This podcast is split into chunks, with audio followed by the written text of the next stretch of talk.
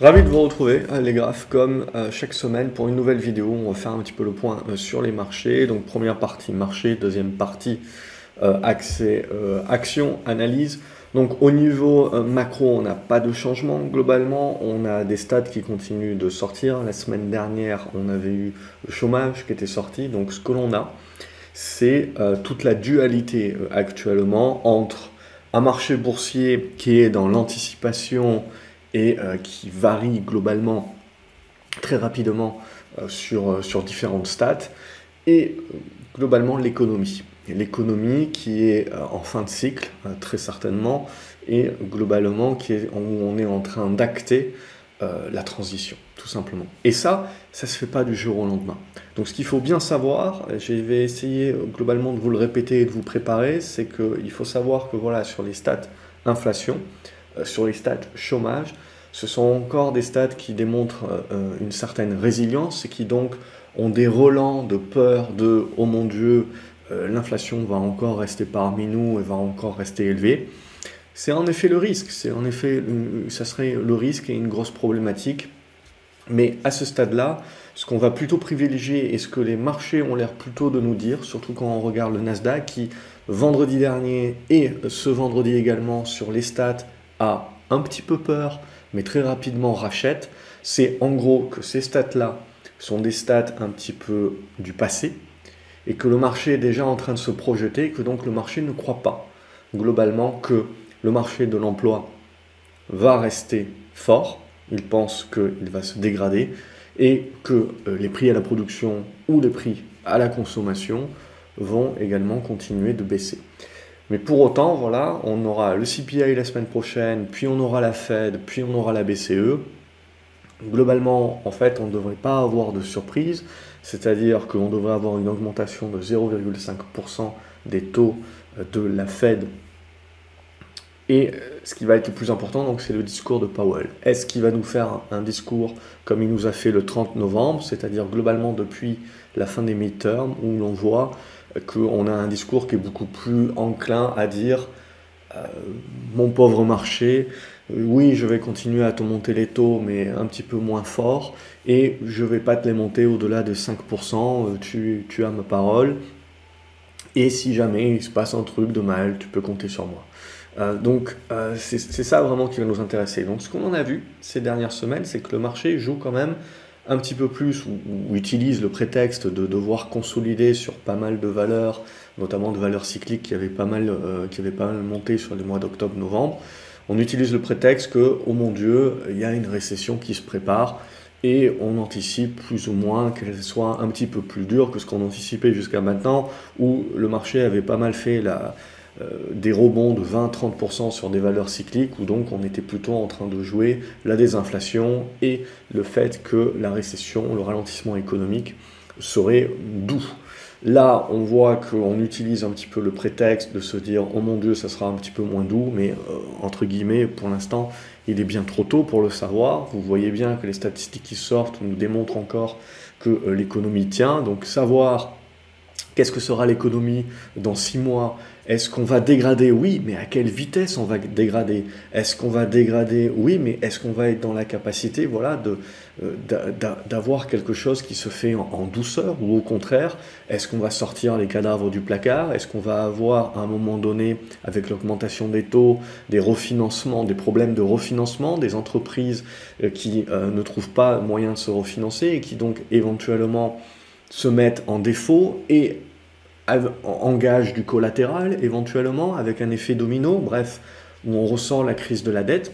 Ça, je veux dire, à aujourd'hui, oui, on peut en effet dire oui, c'est ça qui va se passer, ou non, pas du tout. Mais en fait, la vérité, c'est que personne n'en sait rien.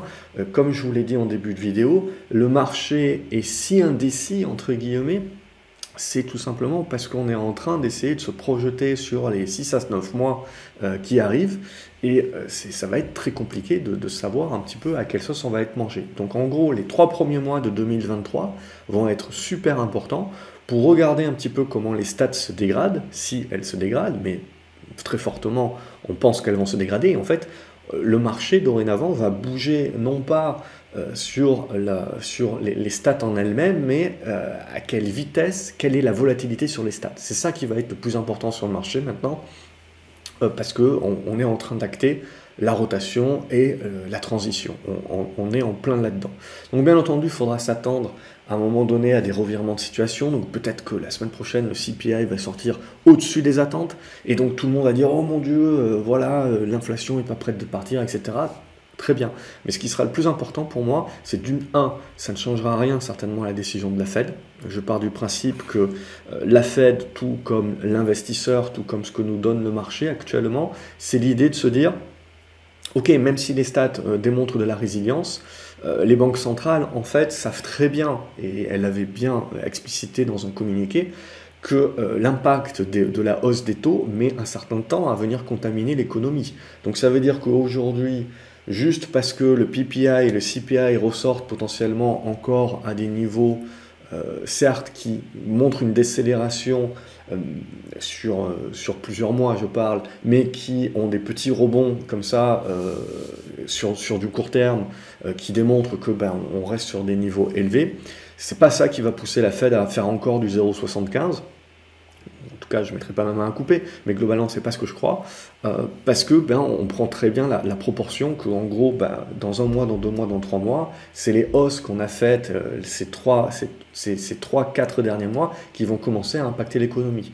Donc je pense que euh, la Fed a bien conscience qu'il faut éviter maintenant de trop en faire et que c'est maintenant qu'il peut y avoir une erreur de politique, c'est maintenant qu'elle pourrait être faite, c'est justement de ne pas laisser le temps au temps et de ne pas laisser justement euh, l'économie un petit peu se débrouiller tout seul, que l'on puisse avoir des stats, que l'on puisse voir à quelle, à quelle vitesse on décélère l'inflation, on décélère la croissance, et en fonction de ça, la Fed pourra venir ajuster. Si on continue d'augmenter trop les taux maintenant, il y a un risque que dans six mois, on se réveille avec une décélération importante et que là, même si la Fed réagit rapidement en baissant ses taux, on continuera de se prendre pendant trois mois la hausse des taux qui a été faite trop en amont, trop fortement alors qu'on avait déjà des présignes de décélération.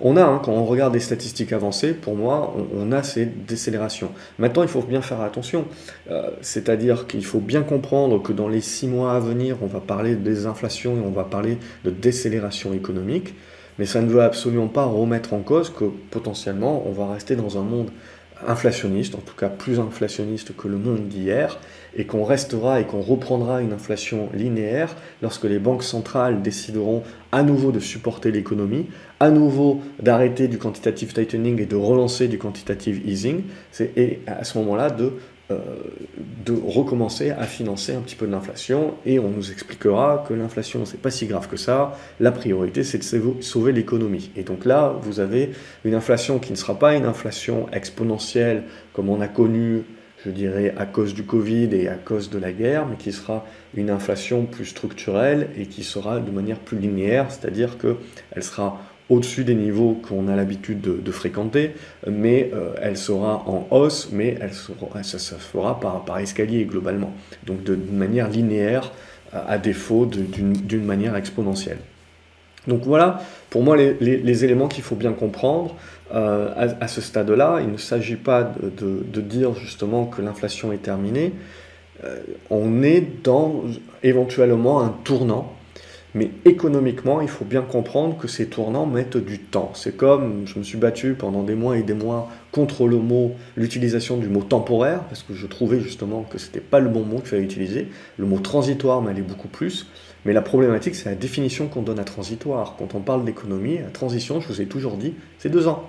Euh, et on en est, on est en plein dedans, euh, vers, vers 2023, premier trimestre 2023 ça fera globalement deux ans euh, depuis, depuis le printemps-été 2020, euh, pour celles et ceux qui suivaient à l'époque, où on, commençait déjà à parler temporaire, c'est pas bon, il faut parler de transitoire.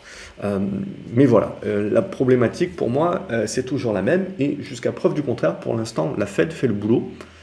Euh, peu importe tous les experts qui, font, qui feraient mieux le boulot que, que les banquiers centraux, bien entendu, mais pour l'instant, ils font le boulot, et donc c'est là où ça va se jouer maintenant.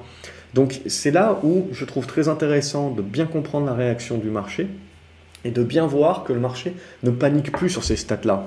Euh, il y a deux mois, il y a trois mois, euh, des stats comme ça, le marché tout de suite, c'était la fin du monde, etc. Donc là, on comprend bien, en gros, que le marché est en train vraiment de regarder vers le futur et que pour lui, le futur, c'est plus le risque d'une récession plus dure que soft, plus que l'inflation. L'inflation est, donc passée à un second plan. Là aussi, on avait préparé le terrain, mais globalement, le, marché est en train maintenant de, nous le confirmer. Maintenant, il faut faire attention parce que c'est exactement ce qu'on a dit euh, la semaine dernière avec cette stat du chômage.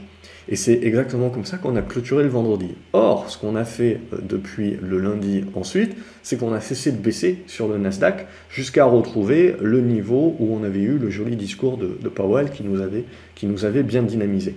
Donc c'est bien là aussi où il faut, il faut bien comprendre, c'est que rien n'empêche éventuellement que on s'en sorte très bien euh, aujourd'hui sur le marché. Donc on dit le marché digère plutôt bien la stat, mais potentiellement la semaine prochaine, on redégringole, on casse les 11 350, et là on se dira, ah mince, on a cassé quand même un petit peu la dynamique de rebond, c'est pas bon. Donc c'est bien là où il faut faire attention et il faut bien comprendre que le marché est très nerveux et il faut surtout bien comprendre qu'il y a plusieurs éléments qu'il faut prendre en compte, c'est qu'il ne faut pas omettre qu'on est sur la fin d'année et qu'on a énormément d'arbitrages également qui doivent se réaliser. Il est sûr et certain qu'un paquet de gérants ne veulent pas nécessairement montrer euh, un certain nombre de valeurs, notamment des valeurs de croissance, et veulent les bazarder pour pouvoir acter les moins-values et ne pas montrer dans leur bilan éventuellement ces valeurs qui ont des grosses moins-values pour pas avoir trop de questions, etc. Et pour pouvoir embellir la mariée, pour garder la clientèle, parce que le nerf de la guerre, il faut bien vous dire, quand les banques centrales commencent à faire du resserrement monétaire, on commence à réduire les liquidités, et donc quand vous réduisez, euh, quand vous réduisez la taille du gâteau, bah, c'est là où toute la concurrence se met, en, se, met à se faire réellement concurrence. C'est-à-dire que vous remarquerez que quand l'économie est en expansion, on augmente euh, le gâteau. Donc il y a de la concurrence, bien entendu, mais en gros, tout le monde coopère et on voit des concurrents coopérer entre eux pour, parce que justement, le but, c'est de se tailler une plus grosse part du gâteau, mais comme le gâteau grossit, on, est plutôt dans la coopération. Vous allez retrouver ça partout, hein, euh, que ce soit tout le monde, euh, vous allez toujours retrouver tout ce qui est dans, du commerce, etc. On va coopérer quand la part du gâteau, quand le gâteau augmente. Quand le gâteau, quand on commence à retrécir le gâteau, ben là, forcément, la problématique, c'est que pour continuer éventuellement à grignoter à, augmenter son propre gâteau ou à le conserver, ben, il faut aller bouffer chez le voisin. Donc ça veut dire que là, la concurrence, il n'y a plus du tout de coopération, il n'y a plus du tout de copain-copain, on va cracher. On va aller cracher justement sur le, sur le voisin et on, est en, pure compétition parce que là, euh, le but, c'est que comme il n'y a pas d'argent nouveau qui rentre, on est obligé d'aller piocher chez le copain. Donc, ce qu'il faut bien se dire, c'est que sur le marché, c'est exactement la même chose. C'est-à-dire que si vous avez du quantitative tightening, si derrière on a une récession qui est plus dure que douce, il faut bien comprendre que les actions et les obligations re-rentrent en, compétition et en concurrence. C'est-à-dire qu'il y a les flux commencent à se réduire et là les questions vont se poser. Euh, et comme on n'a plus assez d'argent pour investir sur tout et faire tout monter, c'est-à-dire à la fois avoir des obligations, à la fois avoir de l'or, à la fois avoir des actions, ben il faudra faire des choix. Et potentiellement, 2023, on rentre dans euh, cette rotation euh, qui est une rotation où on ne peut pas tout avoir, on est obligé de faire des choix. Et là, éventuellement, il y a des choix qui se font donc au détriment d'autres. Et il, y a, il va y avoir des influx dans certaines choses et des reflux, euh, je blague, sur, sur d'autres éléments. Et ça, c'est ce que j'essaye de vous expliquer avec différentes vidéos, je ne vais pas le refaire ici globalement, mais vous pouvez regarder notamment les deux dernières vidéos que j'ai publiées cette semaine euh, dans, dans, la liste des, des, dernières vidéos. Et globalement, voilà, c'est ce à quoi j'essaye de préparer euh, pour, euh, pour l'année prochaine, et c'est ce qu'on retrouve chez les, les, gros gérants. Le seul bémol que j'aurai, c'est que voilà, quand, quand, tout, quand on voit les gros gérants que j'aime bien lire, etc., qui ont à peu près le même avis que j'ai le même avis qu'eux, voilà, le seul truc où je me méfie un peu, c'est voilà, c'est que quand on a un petit peu trop le même avis, c'est pas que ça va pas se passer, c'est qu'il faut certainement prendre en compte qu'il va y avoir un, différentiel de timing. Donc il faudra savoir jouer un petit peu avec les sous-vagues sans pour autant remettre en cause le scénario, euh, le scénario de base. Donc voilà un petit peu où on en est. Donc quand on rentre maintenant dans l'analyse un peu plus euh, graphique du Schmidblick, le, Nasdaq, globalement, pour moi, a fait quelque chose de moche quand même cette semaine. C'est-à-dire qu'on avait cassé ici cette petite figure, hop, on va nettoyer ça, une petite figure en biseau descendant, on casse ici par le haut. Le pullback m'allait bien, mais là, à partir du moment où on repasse en dessous des 11006, 11007, c'est un pullback un petit peu trop profond. On va chercher euh, une zone support, on arrive à rebondir, mais pour l'instant, ça reste du rebond. C'est-à-dire que pour se remettre dans des bonnes dispositions, il va falloir qu'on réussisse à dépasser les 11 750, 11 800 points, et là, on se remettrait dans des bonnes dispositions. On a le CPI mardi, on a euh, la Fed euh, mercredi. Donc autant dire que en plus, on se retrouve en fin d'année, beaucoup d'arbitrage de portefeuille, beaucoup de personnes qui, se sont plus ou moins sorties des, l'épine du pied euh, au niveau de leur performance et qui, euh, pour sûr, vont pas vouloir euh, la, la, mettre, la mettre à risque pour cette fin d'année. Donc voilà, on se retrouve un petit peu avec une petite cocotte minute comme ça, où vous avez beaucoup d'éléments qui peuvent jouer. Donc c'est clair et net qu'il peut encore avoir de la volatilité. et à partir du moment où on aura passé la fête, donc là, très certainement, les derniers arbitrages auront lieu, et après, ça va commencer à partir en vacances. Ça ne veut pas dire il y aura des moins de volume, mais ça ne veut pas dire que ça sera inintéressant. Euh, donc voilà un petit peu pour, pour, pour ces éléments-là pour moi. Donc là, on est un petit peu coincé, je dirais, dans une zone 11 350, 11 800 pour arrondir, et il faudra en sortir pour donner la suite. Si on en sort par le bas on, met, on, remet en cause un petit peu tout ce qu'on a construit sur le mois d'octobre-novembre, donc ce ne serait pas Jojo, il y aurait cette zone de gap euh, à fermer. Il ne faudrait pas euh, tuer euh, le, taureau non plus tant qu'on tient Saint-Oblique aux alentours des, des 10 009, 11 000 points qui correspond à cette zone de gap. Donc il faudrait absolument tenir cette zone. Mais ça serait un petit peu moins Jojo globalement. Sinon, au contraire, hein, si on arrive à se sortir de la zone des 11 008, 12 000 points, on peut éventuellement s'ouvrir une nouvelle jambe vers cette autre zone de gap. Donc on est coincé entre deux gaps globalement. Sinon, voilà, ce que l'on constate, c'est que le Nasdaq est quand même très neutre. Donc beaucoup de zigzags, mais c'est quand même euh, assez, neutre à ce stade-là. Si on regarde un autre indice comme le CAC 40, qui est beaucoup mieux diversifié, avec de la cyclique et compagnie, on voit que ça résiste. Euh, d'une part, ça a surperformé. Donc ça, c'est pour faire écho à une vidéo où vous avez bien de la surperformance européenne qui arrive par rapport aux États-Unis, ça, ça, arrive, c'est pas c'est pas que dans les livres. Donc euh, là, bon, c'est sur quelques semaines, mais ça peut être sur quelques années. C'est qu'une question de tendance et de cycle. Donc là, ce qui m'intéresse, euh, sur le CAC 40, bon, on est venu chercher plus ou moins la zone des 6008, on bute dessus et maintenant on consolide à plat. Globalement, ça fait un mois qu'on fait rien. Donc c'est suffisamment rare pour, euh, pour le noter. Ça permet de se reposer un petit peu. Et donc, globalement, on est dans une espèce de range. Hein, donc, en gros, entre les 6530 et 6580 points, euh, c'est votre support. Et la zone de résistance, je vais la mettre à 6007, 6008. Et donc, on est en train de zigzaguer à l'intérieur de ça. Vous cassez par le bas, on met en place une petite correction certainement avec la zone des 6004 à entrevoir, mais qui ne remet pas en cause encore le retournement haussier pour l'instant qu'on est en train de construire. Si on venait à percer ça, ça voudrait dire que le marché joue vraiment la récession dure et commence à casser les pattes arrière aux valeurs cycliques, et donc l'Europe sous-performe, parce qu'on est très gavé de valeurs cycliques sur, euh, le marché européen, euh, ou au contraire, on arrive à s'affranchir des 6008, etc. Et ça, ça voudrait dire qu'on est rassuré un petit peu sur les stats et qu'on joue euh, la récession douce, ce qui continuera de faire surperformer l'Europe et les valeurs cycliques globalement par rapport à des valeurs plus technologiques et donc euh, au niveau du Nasdaq.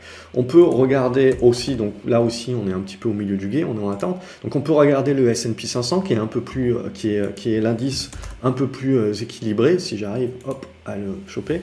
Euh, donc là, on, va retrouver à peu près la, même chose, c'est-à-dire qu'on a fait un très bon rebond, on arrive, on bute ici, donc c'est comme, comme l'été dernier, on arrive, on bute sur la résistance, et là la question, vous le voyez, l'été dernier on avait tout traversé comme dans du beurre, et là c'est est-ce qu'on va faire la même chose? On se retrouve à peu près dans le même truc que le Nasdaq, c'est-à-dire que pour moi, on a retracé un petit peu trop. Alors on est venu chercher le support euh, horizontal qui sert, qui permet le rebond.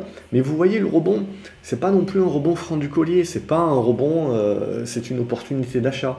C'est un rebond qui est assez mou, assez lourd.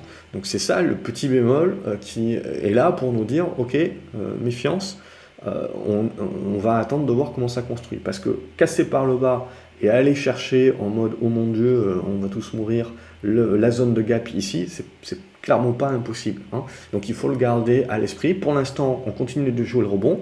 Mais un rebond qui n'arrive pas à s'affranchir assez rapidement des 4000 points pour se remettre dans des bonnes dispositions, sachant qu'on a le CPI mardi et qu'on a euh, la Fed mercredi, il euh, n'y a pas beaucoup de monde qui va vouloir se surexposer juste avant, euh, juste avant tout ça dans une configuration technique qui n'est pas, qui est, pas la meilleure. Donc on sent bien voilà, qu'on est entre deux eaux et le marché le prouve bien parce que on fait, la boucle de flipper.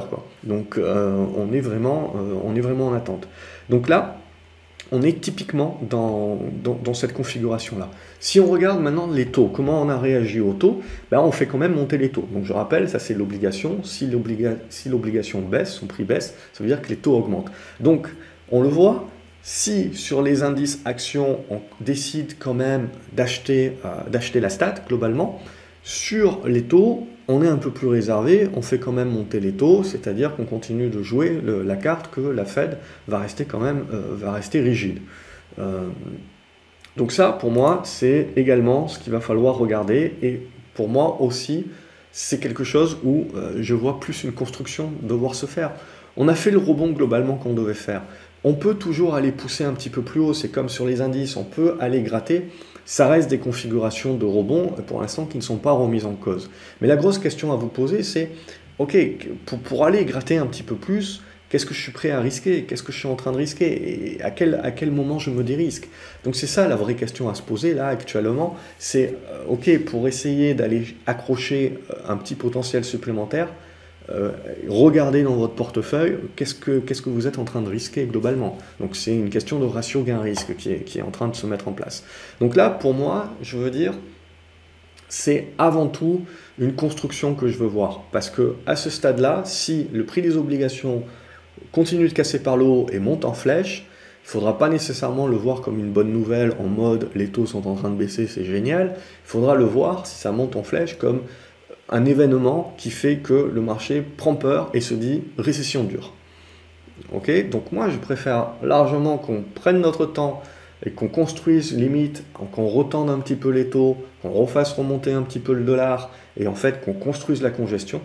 Et c'est ça qui, sur le premier trimestre 2023, la cassure par le haut ou par le bas, nous donnera le signal que le marché veut jouer. Ça casse par le bas, le marché veut jouer le fait que l'inflation n'est pas morte, qu'on a peut-être une inflation de second tour qui vient et que donc on s'est tous planté euh, globalement euh, en pensant qu'on allait avoir droit à la désinflation, c'est ballot, euh, la Fed va devoir monter les taux à 6 ou 7%. Perso, j'y crois pas parce que si on monte les taux au-delà de 5%, je ne vois pas comment les boîtes vont se refinancer, les États on n'en parle pas. Donc on a une grosse problématique aujourd'hui, c'est qu'on peut dire dans le discours que si l'inflation continue, oui, nous, euh, membres de, la Banque centrale, on va continuer d'augmenter les taux, mais à un moment donné, ça coince parce qu'on a les niveaux d'endettement euh, de sortie de Seconde Guerre mondiale et pas ceux euh, des années 70 où ils étaient à des niveaux de 50 ou 60% du PIB et donc ça laissait une marge de manœuvre pour pouvoir monter les taux tout en ayant toujours du refinancement qui était, qui était possible. Là, vous serrez la vis, vous continuez de monter les taux, vous avez des refinancements aujourd'hui dans une économie en récession, etc., euh, je ne vois, pas, euh, vois pas comment on va euh, pouvoir s'en sortir. Je rappelle que les actions du S&P 500, c'est pas ça l'économie, hein, c'est les PME, c'est le tissu, et le vrai tissu économique, c'est les PME. Donc il faut sortir aussi de Apple, parce que quand je dis ça, il y a toujours quelqu'un qui me dit « Ouais, mais Apple, ils ont une trésorerie de malade et tout, il n'y a, pas de dette et tout, donc c'est génial. » Ouais, ouais, mais c'est pas Apple l'économie. Hein. Donc je rappelle, beaucoup de personnes parlent justement des du fait que les valeurs technologiques sont en train euh, de virer un paquet de monde. Alors oui, ils virent un paquet de monde, mais globalement, il faut savoir que les valeurs technologiques, ce sont, pas, euh, sont pas les entreprises qui sont les plus gourmandes en, euh, en emploi. ça représente 3 ou 4% aux États-Unis, je crois. Hein. Donc vous, voyez globalement, c'est les plus grosses capitalisations, mais en, termes de bassin d'emploi, c'est eux qui emploient le moins. Il faut partir sur du cyclique, l'industrie, etc. C'est ça qui a besoin de, plus de bras. Donc il faut également, c'est là où c'est important toujours d'avoir cette réflexion, euh, plutôt que de faire des raccourcis.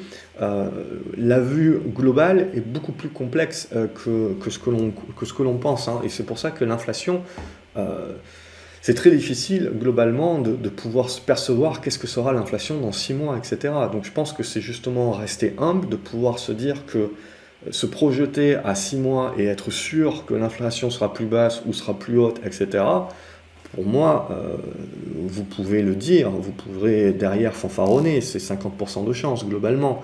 Euh, mais euh, si vous devez commencer à investir et à suivre là où est votre bouche, vous vous rendrez compte qu'il y aura beaucoup moins de monde pour être aussi catégorique. donc l'économie, c'est quand même quelque chose de complexe, sinon tous les économistes seraient très bons en bourse, gagneraient des fortunes en bourse, et c'est loin d'être le cas. Et euh, la majorité d'entre eux, d'ailleurs, n'ont pas un euro euh, en, bourse. Donc c'est ça aussi qui est important de, bien penser, c'est que là, alors que tout le monde est en train de partir sur sa petite prévision, rappelez-vous qu'une prévision où il n'y a pas de timing, ça vaut rien ok? Une prévision, parce que, parce que derrière c'est 50% de chance. Alors le mec peut toujours venir derrière fanfaronner en disant j'étais le seul à avoir vu l'inflation se maintenir, etc. Très bien, mais en même temps, euh, c'est une chance sur deux. Ce qui est important, c'est de savoir, ok, vous voulez vraiment faire des prévisions? Ben, Faites des vraies prévisions. Alors, dites-moi au premier trimestre à combien euh, on, désinflate l'inflation, ok. Et puis au second, trimestre, l'inflation remonte un petit peu, etc. Non, parce que juste dire euh, dans, un an l'inflation euh, sera au même niveau, etc. Oui, bon, très bien. Je peux faire beaucoup de vidéos, dire différentes choses et à un moment donné revenir également en prenant juste la vidéo où j'aurais eu raison et puis faire du rabâchage là-dessus. Hyperinflation également, moi j'y crois pas. De toute façon, c'est assez intéressant. Ce que je trouve le plus intéressant c'est que c'est les mêmes personnes qui nous parlent aujourd'hui de l'hyperinflation, de, l'inflation qui, va, euh, persévérer, etc., avec tous les arguments qui sont tout à fait intelligibles, hein. euh, mais c'était exactement les mêmes arguments en 2010, 2011, 2012, 2013, 2014. on devait mourir de l'hyperinflation à l'époque aussi.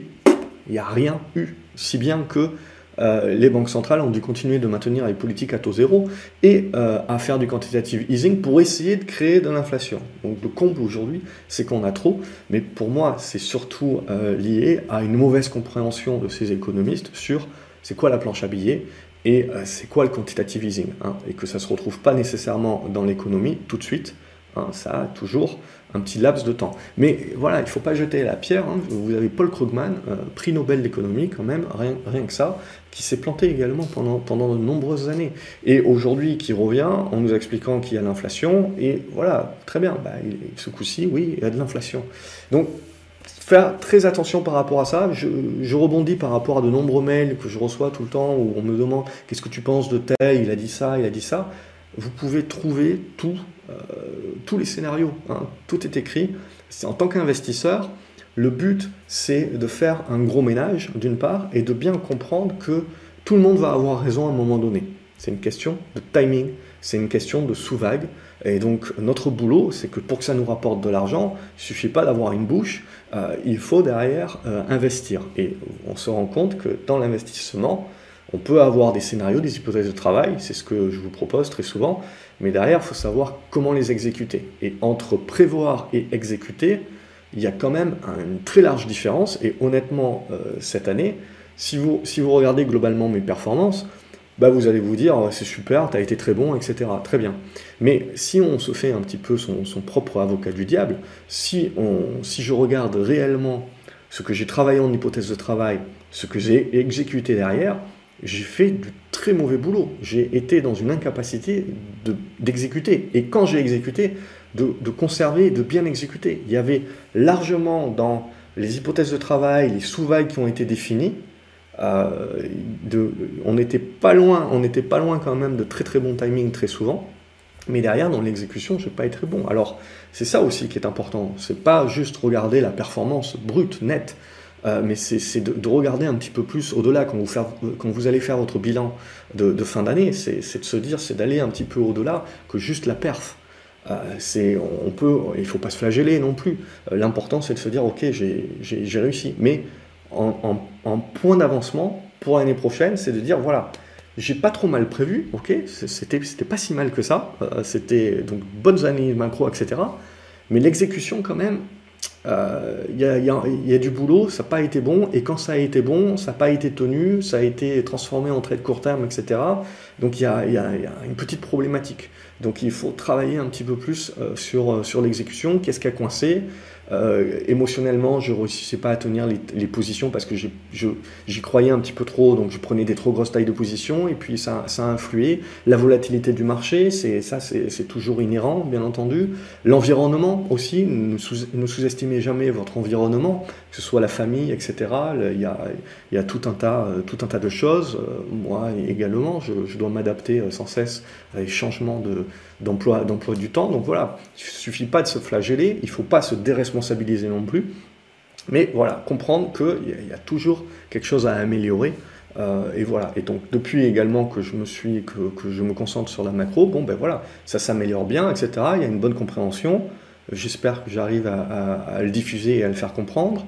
Euh, mais après, voilà, l'exécution, c'est quand même une grosse part. Et quand vous regardez tous les annonciateurs de, prévision X ou Y, ben, ils, ont, ils ont le côté prévision, c'est très bien, mais le, côté exécution, ils n'ont pas, parce qu'ils ben, n'investissent pas. Donc, donc, si vous voulez, ça, ça enlève, pour, pour moi, c'est là où est la quintessence de la véritable prévision utile.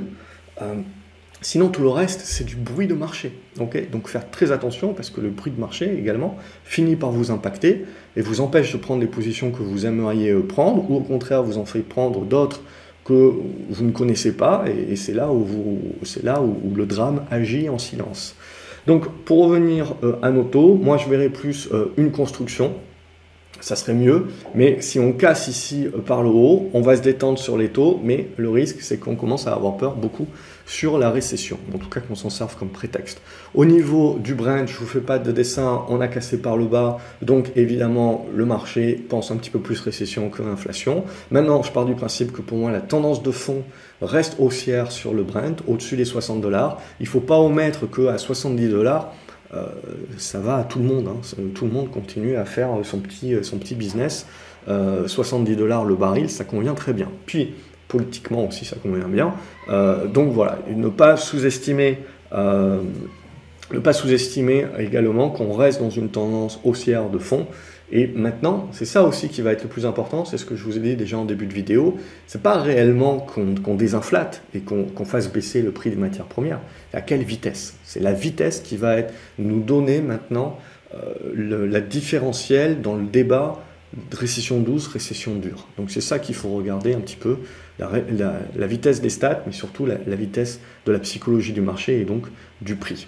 Et au niveau de l'euro-dollar, même chose que sur les taux, euh, on est sur un niveau de résistance. Oui, si on casse, on peut revenir sur la zone des 1,8, mais ça serait une extension euh, qui serait euh, proratisée dans, la foulée.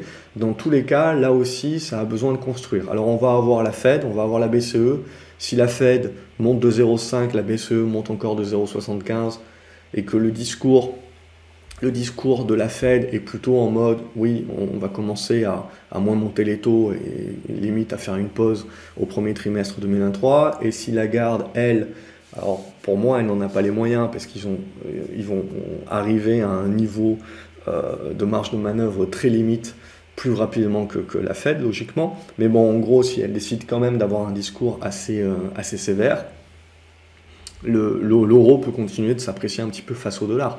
Mais mais globalement, pour moi, ça va être exactement la même chose. Ce que j'attends en début d'année 2023, c'est plus de la construction et du zigzag. Et c'est les sorties de ces constructions-là qui nous permettront de valider derrière les, prochains scénarios moyen terme que l'on aura pour l'été 2023, quelque chose comme ça. De toute façon, semaine après semaine, je continuerai à faire ces, vidéos autant que je le peux. Euh, pour, euh, pour faire ce type de point. Donc voilà un petit peu où on en est. Et sur l'or et l'argent, on en est au même point, c'est-à-dire qu'on a bien engagé les rebonds, on arrive sur les zones de résistance dorénavant. Donc soit on pousse en effet, c'est de l'extension, euh, soit on commence à construire un petit peu. Pour moi, on est quand même en train de construire des retournements. Donc on n'est pas à l'abri de faire de la correction par rapport au mouvement haussier qu'on a connu, mais qui ne remet pas en cause à mon avis, tant qu'on sera au-dessus des 1700 dollars, le fait qu'on est bel et bien en train de construire du retournement sur l'or. Donc on est en train de jouer la récession et potentiellement donc on jouera le fait que les banques centrales devront faire leur pause et stopper leur quantitative tightening plus rapidement que euh, ce que les banques centrales veulent bien nous dire pour le moment. Et ça, pareil, on va le savoir uniquement à la vitesse à laquelle on va faire le retournement. Et ça va être la même chose sur l'argent. Je crois toujours qu'il y a un potentiel supérieur sur l'argent et derrière il superforme actuellement. Donc la même chose, retournement qui est en train de s'acter. Il y a encore du boulot, bien entendu. Il y aura encore de la construction, très certainement. Il ne faut pas, il faut l'omettre.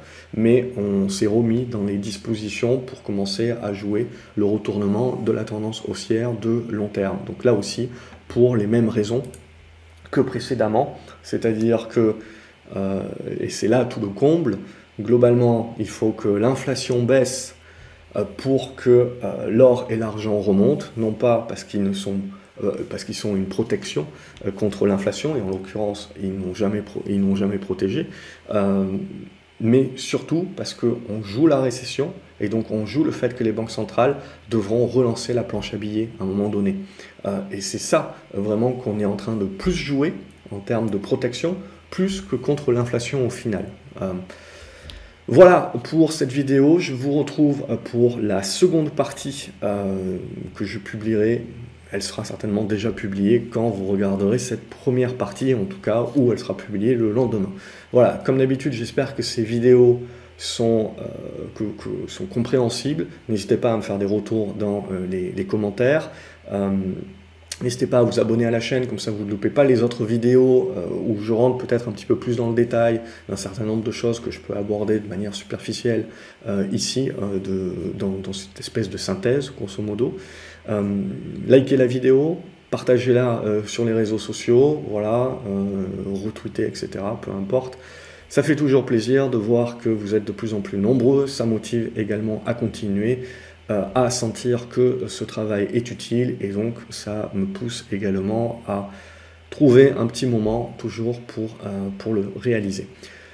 Une nouvelle fois, excellent week-end à vous et on se retrouve lundi. Salut les graphes.